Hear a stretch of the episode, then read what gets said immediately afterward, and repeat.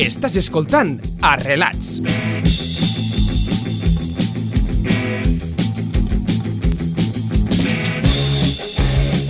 Bon dia a tots i totes. Tornem avui amb un nou programa de relats. Aquest cop tenim com a interventors al Gerard, que ja va participar a l'últim programa. Hola, Gerard. Hola, bona tarda.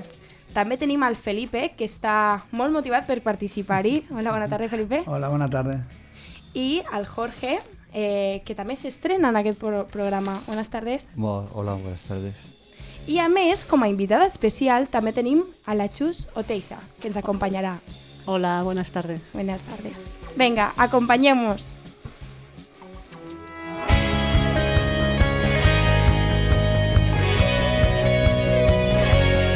Arrelats, el podcast d'Arrel Sant Ignasi.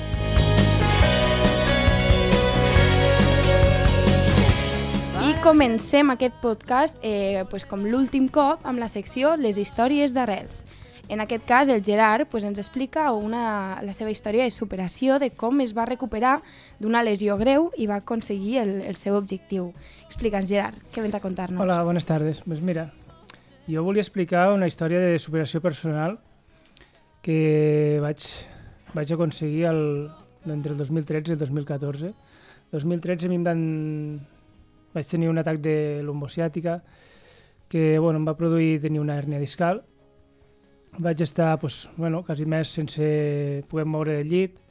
Eh, em van visitar metges, traumatòlegs. Me deien que, bueno, que realment era una hernia discal, hernia discal crònica.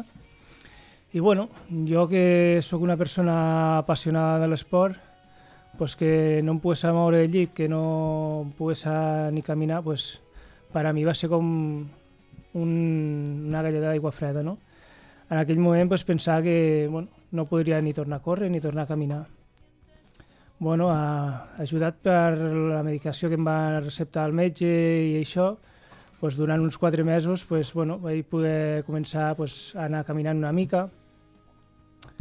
Bueno, I pues, bueno, amb la meva força de voluntat i la filosofia de, de no rendir-me, de, de tirar endavant, pues, bueno, pues, mica en mica vaig poder començar a, a córrer una miqueta, a trotar una miqueta, a, a sentir-me alguna millor. Bueno, això va ser un, durant uns dos mesos i tal. I bueno, a poc a poc, pues, amb força de voluntat i lluita, pues, vaig anar aconseguint, no? De mica en mica pues, vaig poder començar a tindre millors sensacions, a, a començar a córrer, a poder començar a fer algun entreno de cara pues, a, al meu objectiu, no? Bueno, així vaig estar pues, més o menys uns tres mesos i tal, i de cara pues, cap allà a finals de setembre del 2014, pues, bueno, eh, vaig aconseguir poder presentar i participar a una cursa oficial de, de 10 quilòmetres. No? Llavors, pues, bueno, per a mi va ser una, una satisfacció molt gran, pues, ja que vaig aconseguir un objectiu més gran del que, del que jo esperava. No? I bueno, pues una persona com jo, apassionada d'esport, pues, poder superar-se a si mateix, poder superar una, una lesió que... Perdona, Gerard, en quants mesos te vas presentar a la cursa? Després En- de la lesió? En nou mesos. Hòstia, En nou mesos de, de pu- no poder pràcticament ni caminar, pues, a aconseguir fer una marca per davall dels 40 minuts, que per a mi era hòstia. un objectiu un part molt més gran del que jo molt esperava. bé, molt bé, un nou mes, hòstia. Pues me n'alegro, me n'alegro, molt bé. Gràcies. I bueno, pues, per a mi pues, una satisfacció de poder haver, haver arribat tan, Clar, tan lluny, no? perquè bueno, penses que no, que no podràs més, no? però bueno, és la, la consciència aquesta de, vinga, va, no, no defallim. Clar, molt Jo bé, no.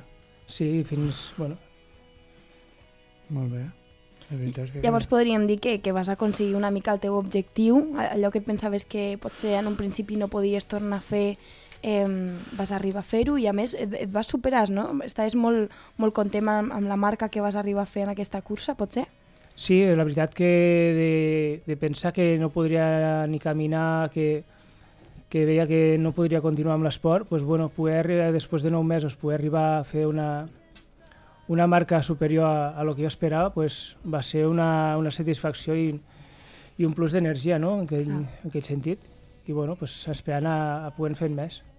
Exacte. Molt Pues- bé, molt bé. Digues, Felipe? No, no, jo, jo li volia dir que de, després de, de tenir la sensació de no, poder, de no poder caminar, de, de ver-se la- al llit només i sense poder fer esport ni res, en nou mesos participar en una cursa i fer una marca millor de la que ell pensava, carai, qualsevol És un voldria bon que resultat, pa- sí, no? Sí, qualsevol Sí, sí. voldria que li passari algo així.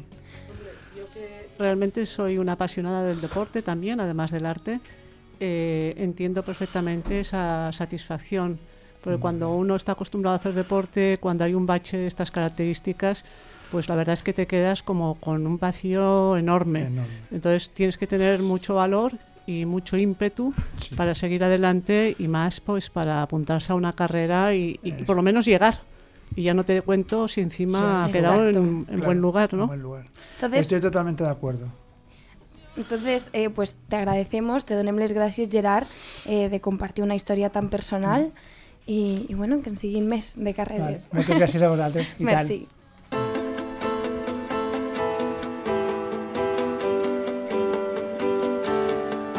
Estàs escoltant Arrelats.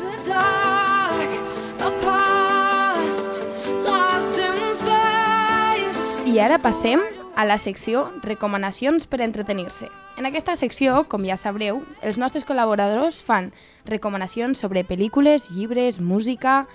Eh, avui, concretament, el Felipe ens parlarà d'una exposició que va visitar el Caixa Fòrum sobre l'antic Egipte.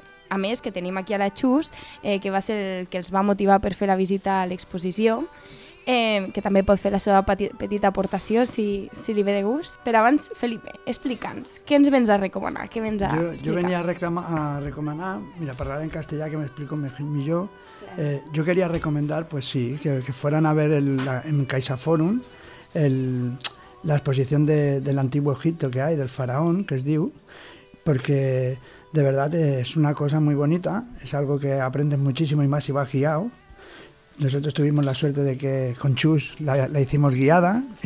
Y te- teníamos dos guías. Al guía que nos tenía puesto Caixa Forum y la guía de, de Chus, porque sabe mucho también del tema. Y bueno, y sobre todo la- lo que quería recomendar es por las piezas tan guapas que hay, los, los, los- unas tallas en talla de cubo, otros tipos de talla que hay, el oro que tienen, los- y encima que podían hacerlo hace 400 años, que no tenían prácticamente nada para, digo 4.000 años, que me he equivocado, de hace 4.000 años que no, que no tendrían prácticamente aines per, per trabajar, ¿no? Y bueno, y eso, y mi recomendación era que todo el que pueda, que vaya, porque hasta el 23 de julio sigue, sigue de junio, perdón, hasta el 23 de junio está abierto y es una bonita, es una bonita, mm, para pasar el rato muy bonito, la verdad. Y tú hacías la recomendación, sobre todo, no solo ir a verla, sino ir a pues, verla acompañado, que te expliquen, sí, ¿no? que- y si pueden ser dos o tres y que fueran cuatro o cinco, que por lo menos que puedan tener alguien que le explique, por supuesto, sí, sí, que fueran guiados, porque eso es- entonces es cuando ya te quedas anodado, que es lo que me pasó a mí. Las explicaciones del chaval, de la persona que nos hacía de guía, te lo explica de una manera tan, tan de esto, que incluso, ah, hombre, nosotros teníamos el concepto de que trabajaban, de que los que trabajaban allí eran, eran esclavos, y luego resulta de que el guía te explica, voy a dar un- una pistita, y el guía te explica, por ejemplo, de que pues, le- le- les pagaban en grano, que ya no era tan, no sé, no era tan escl- tanta esclavitud. Claro. Me explico, ¿sabes? Entiendo lo que quieres decir. Exacto, sí, sí, sí. sí. ¿Tú, Chus, aportarías alguna cosa de la exposición? Bueno, la verdad es que es una maravilla de, de exposición, es fantástica. Egipto no falla nunca. no falla. Eh, no falla yéndote allí a visitarlo in situ, pero tampoco falla en una exposición, en un museo, porque es una civilización que la verdad es que marcó la pauta de todas las civilizaciones que vinieron después, Sí.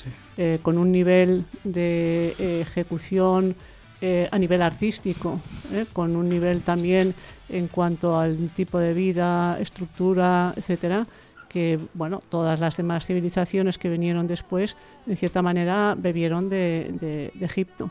Así que yo también la recomiendo, estoy con, con Felipe, que creo que es una buenísima oportunidad porque todas las piezas eh, proceden del British Museum, con lo cual es una exposición itinerante, ahora ha tocado en, en Lleida y creo que nadie se la puede perder porque es una oportunidad única. Perdona que te corte, Chus, me parece que es la última vez que se hace ya la exposición Sí, esta, yo ¿no? creo Una que vez es, cuando o acaba sea, aquí. ha ido, sí, esta exposición ha ido itinerando y aquí parece ser que se gestó la idea y ha sido también el- la última ciudad donde, donde se ha presentado. ¿eh? Pues- ha hecho un recorrido por diversas ciudades y aquí ha sido la última, pero o se ve aquí o ya pues te tienes que ir al British o te tienes que, trasladar a- al Cairo. Cairo. Tú tienes la suerte que has estado por el Cairo, ¿no? Según tengo Pues, entendido. Sí, estuve en, en Egipto, que es también un viaje que recomiendo totalmente. Claro. Bueno, pues entonces aquí os lo dejamos, las recomendaciones, y, y ya lo sabéis, tenéis que visitarla, la exposición, hasta el 28 de junio, ¿verdad? Hasta el 23. Hasta el 23 de junio.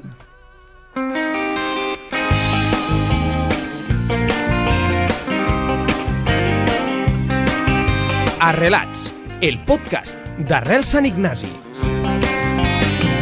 algo lo que me invade. I a continuació continuem en la secció Espai per la reflexió. Aquí, els col·laboradors comparteixen les seves opinions sobre qüestions que afecten a la societat a nivell general i també en parlem molt de qüestions eh, de la ciutat, de Lleida. Avui concretament parlarem sobre els recursos d'habitatge a la ciutat de Lleida. Llavors, començarem una mica exposant quina és la situació i després els col·laboradors compartiran la seva opinió, un punt de vista, a més tenint en compte que d'aquí poc pues, venen també les eleccions municipals, eh, no està de més donar un toc d'atenció. Llavors, comencem mm, explicant que, que clarament a la ciutat de Lleida hi ha una mancança de recursos habitacionals que garanteixin que a Lleida pues, ningú dormi al carrer. Alguns dels exemples són que no hi ha un, un espai residencial digne, encara que hi ha un alberg amb 90 places, aquestes evidentment pues, són insuficients per acollir a totes les persones en situació de sense sostre. A més, no és només el tema de l'habitatge, sinó que altres serveis com les dutxes no tenen un accés lliure, eh, hi ha requisits com a que si no estàs a l'alberg o al pavelló has d'acreditar que portes 5 mesos a la ciutat. És a dir, es posen requisits a serveis que són molt bàsics. Llavors, una de les demandes principals que fèiem aquí, quan parlàvem sobre aquest tema, era que hi ha pocs espais de baixa exigència. És a dir, eh, que aquests espais se redueixen principalment eh, pues, algun temps al Pla Iglú, on s'habilita un pavelló eh, firal que tanca durant, durant el dia i, a més, hi caben unes 100, 120 persones en llits o hamaques sense cap mena d'intimitat eh, i és només un recurs per passar mesos d'hivern i fred. A més, clar, eh, les persones que tenen problemes d'addiccions eh, i que es troben sense so sostre sovint pues es queden fora d'aquest recurs. Llavors, per això faria falta posar potser espais mm, zero on pernoctar i reposar eh, amb menys, menys requisits. Llavors, jo em, jo, em pre jo em pregunto, per exemple, Gerard, què n'opines d'aquesta situació des del teu punt de vista? Com, com ho has vist? Com ho has viscut? Bueno, jo crec que, que a part de que, de que no hi ha suficients recursos, no, no hi ha per la gent que, que hi ha ara mateix aquí al, al carrer o que té situació de, de sense llar, eh, bueno, a part de que no hi ha recursos, jo crec que també es posen moltes, moltes exigències. No? En el meu cas, jo vaig estar un temps eh, demanant un habitatge perquè no tenia on dormir, no tenia on quedar-me, estava simplement allotjat a, a l'alberg i bueno, eh, vaig estar fins que no vaig poder accedir a un pis d'arrels perquè el que era la part de, de l'Ajuntament no, no vaig obtindre cap resposta, no vaig obtindre simplement un temps d'espera, un temps d'espera, eh, uns requisits, eh, papereo, i no et donaven cap resposta, no? Llavors, i també és això, o sigui, que hi ha aquest recurs del, de l'alberg, la- el recurs del pavelló, però no és, no és suficient per a, per a la gent que, que té una mancança, que té... I després, que és clar, també fan mm, una mica de- d'exclusivitat, no? De, si, no tens, si no tens suficients problemes, doncs tampoc no, no tens una necessitat. Jo crec que la necessitat la té tothom qui, qui està al carrer, té tothom qui, qui no té... Que, jo crec que tothom té dret a tindre una, una llar, un, un lloc on poder recollir-se, un lloc on poder dutxar-se, un, un, un espai per amb ell. Clar, un espai residencial digne. Llavors, per exemple, Felipe, tu comparteixes la, la visió que té el Gerard Sí, sobre jo aquest tema? comparteixo la sí, clar que sí, com, comparteixo perquè t'he dit tota la veritat. Él eh, sab, lo, lo sabe de buena mano, perdona, hablar en castellano. Habla en castellà. Eh, le- lo sabe de buena tinta, igual como lo puedo saber yo. Eh, hay muchas casas que están inhabitables, que las pueden reformar, que las pueden dar en, en alquileres sociales. hay un montón de casas por ahí, eh, no hay sitios en condiciones, no tienen habilitados ni para ducharse la gente. Hay muchísima gente y sobre todo ahora cuando viene la época de la temporada de la fruta Claro. en Lérida. Por suerte, por desgracia, tenemos mucha fruta, hay mucho campo y viene mucha gente de fuera. Son temporeros que solo vienen a pasar la época de la temporada. Algunos de ellos se quedan, pero otros muchos se van. Pero en ese periodo no hay nada. Solo está el pabellón ese, que es de unas condiciones infalubles, Exacto. que, pero infalubles no tienen donde ducharse como, como Dios manda cuando vienen de una jornada de trabajo, no tienen nada. Y sobre todo para la gente de aquí, del día a día, de los que vivimos aquí, de los que hemos estado en la calle, de los que hemos tenido algún tipo de consumo o algún tipo de... de, de como, es que no sé Sí. cómo... Es que, lo, lo- perdona que te corte, lo, lo, más triste es que los de aquí no tenemos el derecho, o sea, se, ab- se abre ese sitio para los de fuera, Muy para los que vienen a trabajar. Tú estás aquí, que eres una persona que vives de aquí, que, que estás en riesgo de exclusión, que tienes un problema de adicción, que, que tienes una, unas, unas mancances que, eh, y te dicen, no, es que no, no, no tienes derecho, no, tienes derecho, pero si yo soy una persona igual que los demás, o sea, tengo los mismos derechos, sea de aquí o de allí. eh, entonces es algo que, que no se entiende, que, No se entiende. que es triste, que... Y lo que peor de todo, perdona que te corte, Gerard, Sí. que te interrumpa, lo peor de todo es las casas vacías que llegan a ver en Lérida y tapiadas. Hay un montón de casas que están tapiadas con tochos que las, las tienen allí, no las quieren reformar para poderlas dar en un alquiler social para la gente de aquí del día a día, para gente normales, para familias enteras que están viviendo de una manera pero terrible. Si te vas a mirar en el barrio de La Mariola, por ejemplo, ese barrio da pena. Da absolutamente Claro. pena. Están viviendo de unas maneras que, vamos, que eso parecen las favelas. Ya, de es que de la, cosa, la inconcludencia puede ser que sea que, que haya pisos y casas vacías y luego haya gente durmiendo en la calle. Y Claro, que- que, tampoco es, es un pro- problema difícil de gestionar, pero evidentemente hay que, hay que dar una respuesta a, a ese problema. Claro. Jorge, ¿tú tienes algo que aportar en ese sentido? Bueno, yo sobre este tema, eh, yo opino lo mismo que Gerard. A veces te ponen demasiados requisitos para acceder a un piso o a un lugar en el que dormir. Y si tú no estás en una buena situación, pues aún es peor. Si no puedes optar a ello, es mi, en mi caso estuve nueve meses en un, en un albergue de la ciudad y mi idea era establecer en, en algún espacio que fuese mío, como una casa propia. Además de todos estos requisitos, la atención tampoco es que sea la mejor. La administración a veces te pone aún más problemas y puedes incluso ver diferencia de trato dependiendo de quién seas. Claro. Bueno, la, la cosa es que, bueno, todos estos impedimentos que vemos al llegar a eso. Y bueno, pues entonces cerraríamos un poco la reflexión sobre el tema del habitaje. Eh, a nivel general parece que estamos muy enfadados. Sí, Eh, pero no es así, ¿no? Tampoco tanto, pero, pero es está que bien, está bien es- utilizarlo. Es un, una- un enfado de decir eh, basta ya, ¿no? De ponerle solución, ¿no? Exacto, exacto. Sí, lo mismo que están arreglando ahora, que quedan cuatro meses, están arreglando todo Lérida. Ahora que, que se están gastando los cuartos en hacer plazas nuevas y demás, podían, a- podían gastarse los cuartos en, tranquilamente en, rehabilitar alguna casa para dársela a alguna familia en alquiler social. Tampoco es que les regalen nada, simplemente ponerles un alquiler social que pueda llegar, de- dependiendo del estado que tengan, que hagan un estudio de esa familia, a qué puede llegar, a qué no puede llegar. O sea que lo mismo que hacen estudios para ver qué dinero se pueden gastar o qué dinero se pueden guardar de las obras que están haciendo públicas, pues joder, que pongan un poco también que es para, para el público, es para, para, Claro. para el pueblo, que no es Más, para- gas- más gasto social, por, por decirlo ejemplo, de alguna forma. Pues sí, has dado Sí, en el clavo, más gasto Bueno, social. yo diría que no es gasto, es inversión. Inversión, exacto. Porque, eh, es decir, si nosotros tenemos una población que está viviendo en la calle y la podemos acoger en una casa, estamos mejorando eh, a unos habitantes de esta ciudad con su bienestar. Tenemos el bienestar de todos. Exacto. O sea, que no es, una- vivimos- no es un gasto, es una, Una- inversión. Es una inversión, has dado en el clavo, Chuy. Eh, un poco una de esto. eh, también hay mucha gente que estamos en la calle y tenemos, por ejemplo, con discapacidad y tenemos un- pues una cierta pensión, ¿no? Eh, no nos buscan un, un- un piso porque podemos, con un alquiler social, como han dicho, pues podríamos optar y no, no, no lo ponen fácil, no, no, no te ayudan, la verdad, te- porque como estás con el tema de adicción, pues como que no tienes derecho a, a un piso. Claro, bueno, son todas estas trabas de las que hablábamos.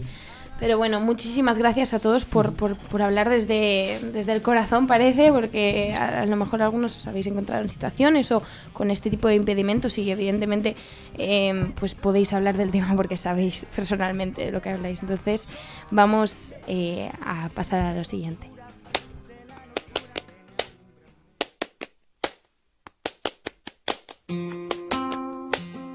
Estàs escoltant a Relats.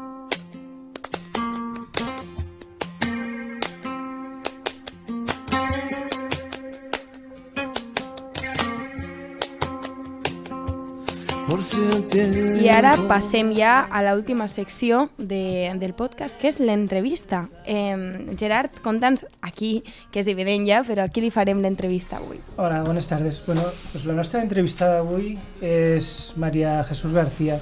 Ella és doctora en Història de l'Art i té força vinculació amb la Fundació Real Sant Ignasi, ja que imparteix el taller Arte, Emoció i Inclusió als nois que, que estem a l'àrea d'acompanyament.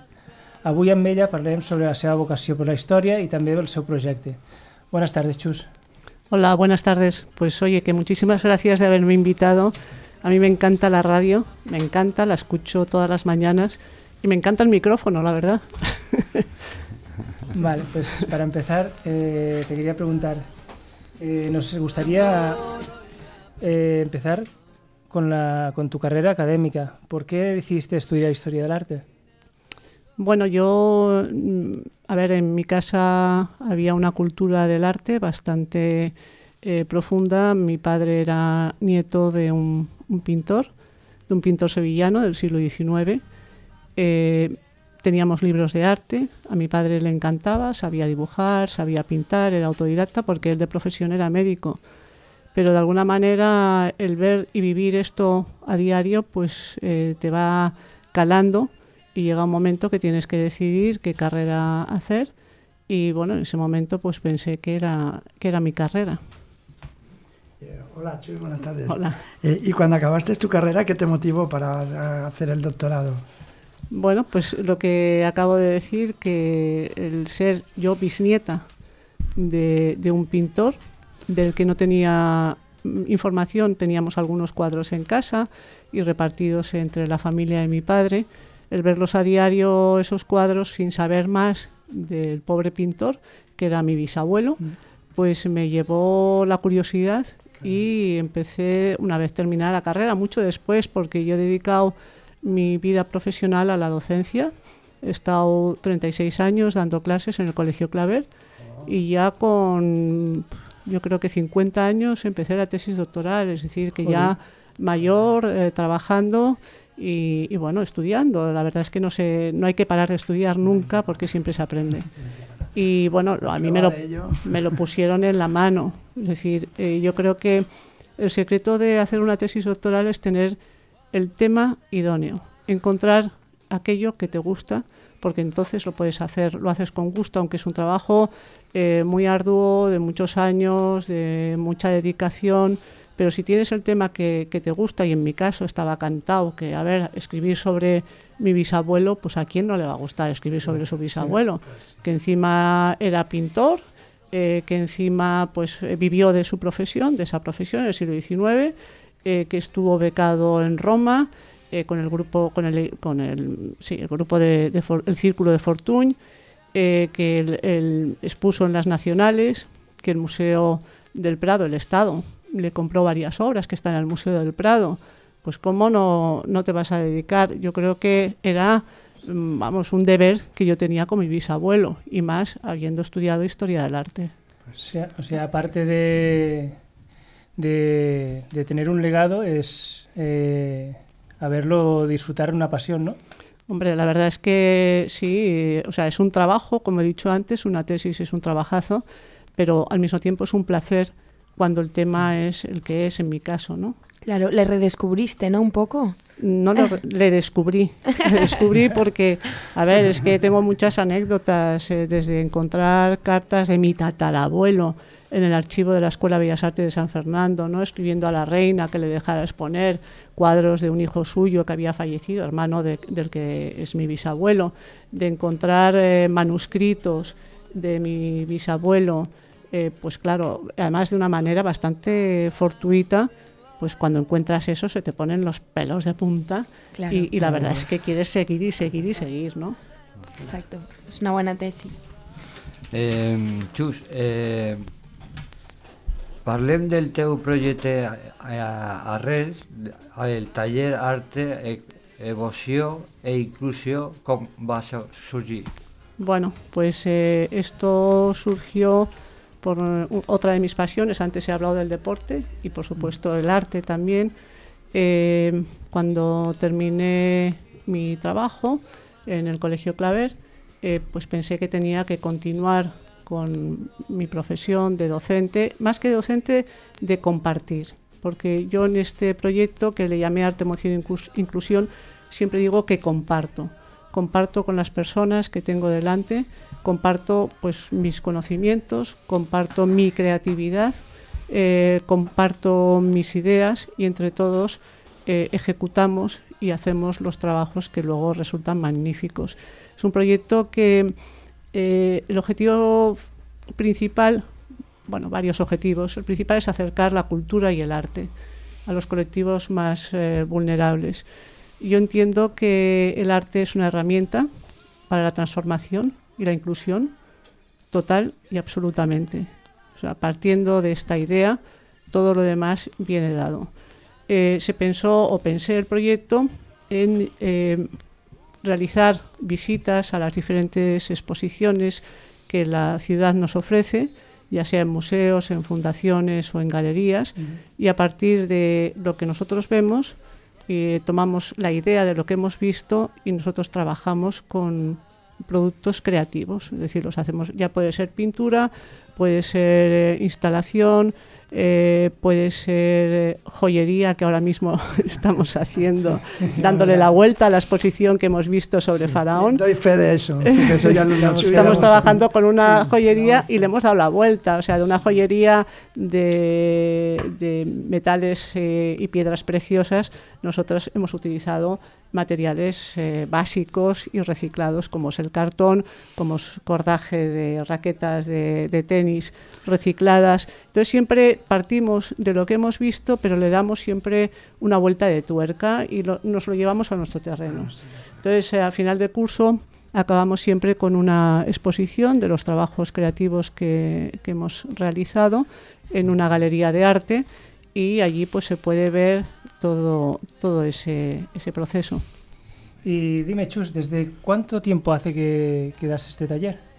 Pues este, ayer lo contaba, es el, el séptimo curso. Yo, bueno, los, los, eh, talleres funcionan por cursos, de, como yo soy docente también de profesión, pues eh, yo siempre he funcionado por cursos, o sea, de septiembre a junio. A junio. ¿eh? Y son siete cursos, este es el séptimo. Ajá. Sí. Bastante experiencia haciendo el taller. Bueno, la verdad es que yo siempre digo que da muy buen resultado, estoy muy contenta, sobre todo contenta cuando veo que los que participan de este taller pues también lo están y, es una proyección de, de la exposición del museo en el taller, que creo que eso es importante porque ahí es donde realmente atas cabos y donde profundizas en lo que has visto. Bueno, La verdad que sí que puedo y Felo es un taller que lo disfrutamos, ¿verdad, Felipe? Pues sí, yo, yo estoy de acuerdo contigo, Gerard. Es un taller muy ameno porque con Chus todo, todos los trabajos que hacemos es muy ameno. Aunque, no, aunque vayas desmotivado de casa, llegas allí y no sé por qué, la energía que desprende esta mujer es, es tan... Eh, pues muchísimas tan gracias. Ahora sí que voy a verdad. ir. Si ya iba contenta, De- de verdad, ahora sí. bueno, me, me salgo de No, contenta. ¿no? no, no es por nada, pero es verdad. Yo he ido unas cuantas ocasiones que iba desmotivado de casa, si ha sido llegar allí y oye, me ha salido la energía, pam, pim, pum, pum, porque desprendes una aura muy... Bueno, pues eh, que, siga, que siga esa motivación porque Sí, tenemos sí. que terminar las joyas Sí, de sí, cartón. Hay que acabarlas, hay que acabarlas. Hay trabajo aún por Hay hacer, hay ¿no? trabajo, hay Hay, trabajo. hay que acabarlas, hay que Pero, acabarlas. pero vais a mm, vais a cerrar eh, todo el taller con, con una exposición, me estabas explicando, ¿no? Sí, sí, sí. El 20 de junio ya tenemos fecha y tenemos galería. El 20 de junio inauguramos en la galería Indecor, donde se expondrán pues todos los trabajos que se han ido haciendo a lo largo del curso. Y este año hay novedad. Este año hay novedad. Eh, que he invitado a cinco artistas, es decir, nosotros vamos a exponer trabajos de cinco talleres diferentes y de cada taller va a exponer un artista de Lleida o de fuera de Lleida que de alguna manera está vinculado a los trabajos que nosotros hemos hecho y a la exposición que nosotros hemos visitado. Las obras estarán allí expuestas y compartirán, esto de compartir que he dicho al principio, Sí. estos artistas también van a compartir con nosotros su obra. Jolín, ¿Eh? pues bueno, es, es un- una exposición colaborativa Sí, ¿no? en la sí, que sí, sí. No, estoy súper contenta. Además, eh, mira, casualmente hay eh, artistas de diferentes disciplinas. Los cinco van a ser de diferentes disciplinas. Hay uno que eh, pinta, otro que hace grabado, otra que hace fotografía, que, de la que fuimos a ver la exposición, otra que hace joyería, materiales nobles, y luego habrá uno que hace collage y que tratamos todas las disciplinas, completo. también lo que hemos hecho nosotros. ¿eh? Nosotros hemos tratado todas estas disciplinas también, de una forma u otra, con unos materiales u otros. Casi siempre procuro que sean materiales reciclados, es también uno de mis eh, principios en, en el arte, incluso lo que yo hago desde mi, mi creatividad. Casi siempre procuro utilizar materiales reciclados. Claro. Pues desde aquí, mira, llamamos a, a- invitamos a toda la gente que nos ve y que quiera venir y visitar la exposición y ver este arte, pues eh, que se vengan el día 20 de junio 20 de junio, sí, en Galería Indecor. en Galería Indecor. Y bueno, pues muchísimas gracias, Chus, por responder a nuestras preguntas, por intervenir en nuestro podcast. Ha sido, ha sido de momento la segunda invitada. Bueno, eh, pues no, como repito, muchísimas gracias a vosotros por invitarme y bueno, nos vemos en nada. I mu moltíssimes gràcies a vosaltres també, els col·laboradors de sempre, que, que aquí veniu i ens conteu les vostres històries i sobretot al, als oients per escoltar-nos i estar una setmana més aquí. Pues muchas gracias. Moltes gràcies. Muchas gracias.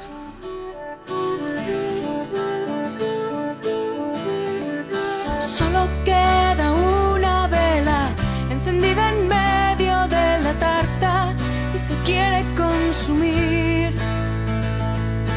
Ya se van los invitados, tú y yo nos miramos sin saber bien qué decir. Nada que descubra lo que siento, que este día fue perfecto